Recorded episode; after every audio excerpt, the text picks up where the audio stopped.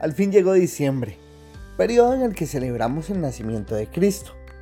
Normalmente compartimos unos con otros, comemos ricas cenas y nos damos regalos. Quiero dedicar esta semana para darte ideas para cumplir con la enseñanza que nos quiso dar el Espíritu Santo a partir de las acciones documentadas en Hechos 4 versos del 32 al 35 que dice, Todos los creyentes estaban unidos de corazón y en espíritu. Consideraban que sus posesiones no eran propias, así que compartían todo lo que tenían. Los apóstoles daban testimonio con poder de la resurrección del Señor Jesús y la gran bendición de Dios estaba sobre todos ellos. No había necesitados entre ellos, porque los que tenían terrenos o casas los vendían y llevaban el dinero a los apóstoles para que ellos lo dieran a los que pasaban necesidad. Quiero enfocarme en la primera parte de este pasaje.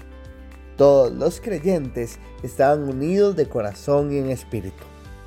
Lucas está narrando a su amigo Teófilo cómo el Espíritu Santo estaba obrando fuerte en los creyentes al darles valor de predicar el Evangelio a pesar de las amenazas y esa iglesia fortalecida con el poder del Señor estaba unida. La pregunta es, ¿estamos unidos a otros o decidimos aislarnos para tener más de nuestras ambiciones? Dios espera de nosotros que entendamos que no somos seres aislados, sino un cuerpo. El sentido de comunidad debe ser tal que refleje el poder del Espíritu Santo en nuestra vida. Ahora bien, ¿cómo hacemos eso?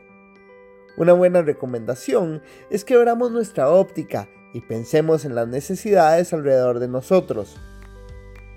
Antes de hacer una lista de deseos, hagamos buenas obras a quienes necesitan. ¿Hay alguna familia a la cual bendecir? ¿Alguien necesita apoyo médico y no lo puede pagar? ¿A qué albergue podemos apoyar? ¿Hay alguna necesidad puntual de tu iglesia? Estas preguntas siempre deberían estar en nuestra vida, más allá de si es Navidad o no. Mañana seguiremos hablando de este pasaje.